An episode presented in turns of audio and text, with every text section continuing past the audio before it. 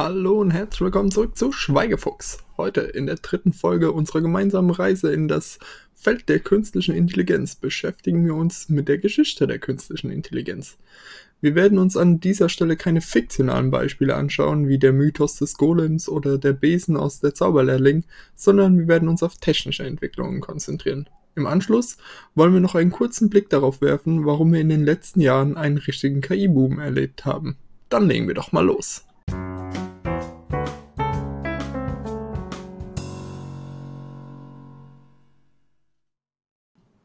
Wir werden uns die Entwicklung pro Dekade anschauen und fangen dabei in den 50ern an. Im Jahr 1950 schlägt Alan Turing den sogenannten Turing-Test als Maß für die Intelligenz von Maschinen vor. Wir haben den Turing-Test in der ersten Folge schon kurz angesprochen, werden dem Thema aber noch eine komplett eigene Folge widmen. Nur ein Jahr später wurde das erste KI-Programm an der Universität Manchester geschrieben. Diese ersten KI-Programme beschäftigen sich mit Spielen, Schach und Dame, um genau zu sein. Gerade im Bereich Dame schaffte ein Mitarbeiter der IBM im Laufe der nächsten zehn Jahre echte Fortschritte und stellte im Jahr 1955 eine Version vor, die auch wirklich etwas lernte. Warum ich das Wort wirklich an dieser Stelle benutze, werden wir in der nächsten Folge klären.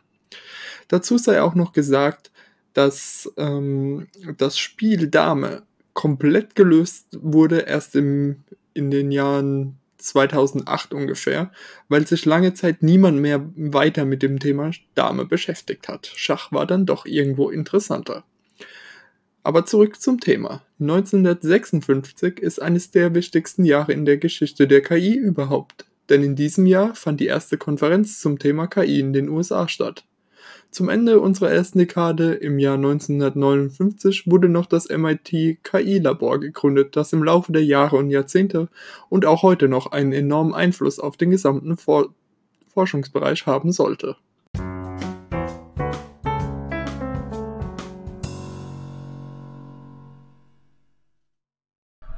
Willkommen in den 60ern. Im Jahr 1963 schrieb Thomas Evans ein Programm im Rahmen seiner Doktorarbeit, das in der Lage war, die gleichen Analogieprobleme zu lösen, wie sie in einem IQ-Test gestellt werden. Da haben wir doch einen schönen Einwurf zum Thema unserer letzten Folge. In den 60ern wurden viele Beweise in dem Bereich der KI geführt, die wichtige Grundlagen für spätere Entwicklungen bilden sollten. Außerdem wurden erste Schritte in dem Bereich der Spracherkennung und Dialogführung gemacht. Außerdem wurden deutlich stärkere Schachprogramme entwickelt, die es auch schafften, erste Spieler, also gute Spieler, zu schlagen.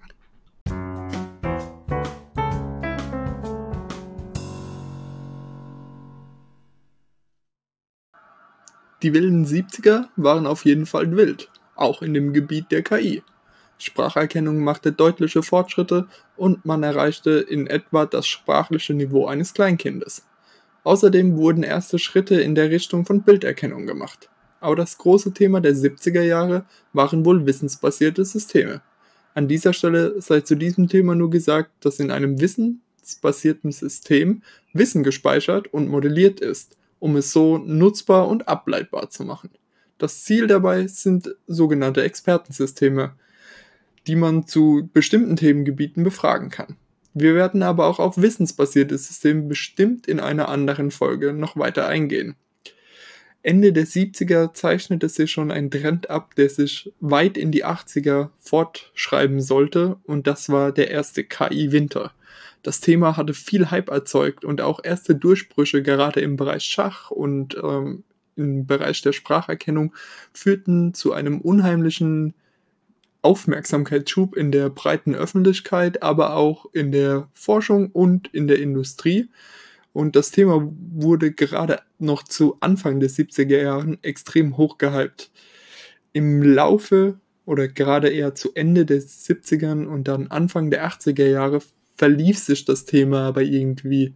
Man kam nicht mehr in solchen Schritten weiter und musste dann irgendwo eingestehen, doch aktuelle Grenzen erreicht zu haben. Und deswegen spricht man an dieser Stelle von einem KI-Winter.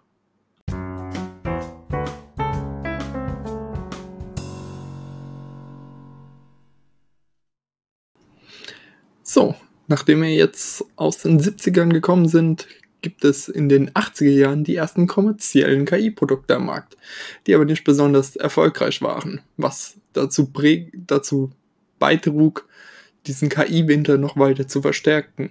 Ansonsten prägten die 80er die Verwendung von mehreren Rechnern im Verbund, um die Leistung zu erhöhen. Ein sehr wichtiger Punkt im Bereich der KI. Außerdem wurden im Bereich der KI auch die Methode der neuronalen Netze entscheidend weiter verbessert. Neuronale Netze erhalten auf jeden Fall eine eigene Folge, da sie einer der Gründe für den aktuellen KI-Boom sind da die 80er jetzt so schnell auch schon abgehandelt sind, denn viel mehr wirklich prägnante Themen gab es in den 80ern nicht mehr, gehen wir doch direkt über zu den 90ern. Geprägt wurden die 90er ganz klar von dem Schachcomputer Deep Blue, der im Schach über den Menschen triumphierte. Außerdem schaffte es ein erstes semi-autonomes Auto, die USA der Breite nach zu durchqueren. Semi-autonom deshalb, weil die KI nur lenkte, der Mensch musste immer noch bremsen und Gas geben. Außerdem fand KI Einzug in Videospielen, in industrielle Roboter und mit dem Aufkommen des Internets in den 90ern natürlich auch auf das Internet.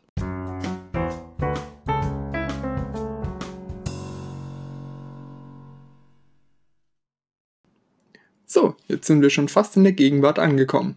In den Jahren 2000 bis 2009 machten sich in den Haushalten die ersten schlauen Spielzeuge breit. Die ersten autonomen Saugroboter wurden 2002 auf den Markt gebracht. Also Roomba ist gar nicht so neu. NASA ließ zwei seiner Raumsonden auf dem Mars zumindest teilweise autonom fahren und Google begann damit, selbstfahrende Autos zu bauen. Und damit sind wir eigentlich schon in unserer aktuellen Dekade angekommen, sozusagen in unserer Gegenwart. Aktuell prägen uns vor allem schlaue Assistenten wie Siri, Google Now und Alexa. Aber insgesamt ist unsere Zeit geprägt durch den Fortschritt in vielen Bereichen. So schlugen Computer Menschen in Jeopardy dem, und dem Brettspiel Go. Außerdem haben es erste Computer geschafft, den durchschnittlichen Menschen in seinem Lese- und Verständnis in verschiedenen Tests, wie zum Beispiel aus der PISA-Studie, zu schlagen. Und viele Bereiche mehr. Aber woher kommt gerade die immer schneller werdende Entwicklung im Bereich der KI, besonders in den letzten fünf bis zehn Jahren? Die Antwort hierzu besteht aus zwei Teilen. Zum einen immer mehr Rechnerleistung. Nicht nur bedingt durch Moore's Law, nachdem sich die Computer Power alle ungefähr 18 Monate verdoppelt, sondern auch durch immer größer werdende Rechnerzentren. Darunter fällt auch sicher das Thema der Cloud und die Verwendung von Grafikkarten für die Anwendungen im Bereich von KI. Und zweitens die Menge an Daten. Nicht nur, dass immer mehr Bereiche unseres Lebens digitalisiert werden und damit zugänglich für Computer werden, sondern wir bewegen uns auch immer mehr digital und hinterlassen dabei unglaubliche Mengen an Fußabdrücken im Netz. Wir reden mit unseren Smartphones, machen Bildern, machen Bilder, surfen, klicken, schauen, scrollen, liken, swipen den ganzen Tag und das alles dient als Input für KI-Systeme.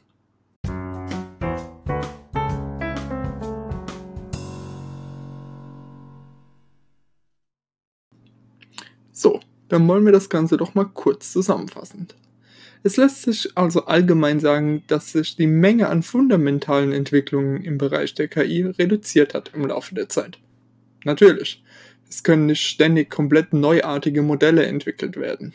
Aber die vorhandenen Methoden werden immer weiter optimiert. Die Rechnerleistung weltweit steigt exponentiell an und die Menge an produzierten und maschinenlesbaren Daten nimmt immer weiter zu. Das also sind Entwicklungen, die die KI aktuell und auch in der Zukunft definitiv weiter prägen werden. Wir werden unsere Algorithmen und Systeme weiter verbessern. Wir werden immer mehr Rechenleistung zusammenschließen und dadurch nutzbar machen. Und wir werden auch immer mehr Daten produzieren. Unser Alltag neigt nicht dazu, wieder analoger zu werden, sondern vielmehr wandern immer mehr Bereiche in den digitalen Kosmos ab.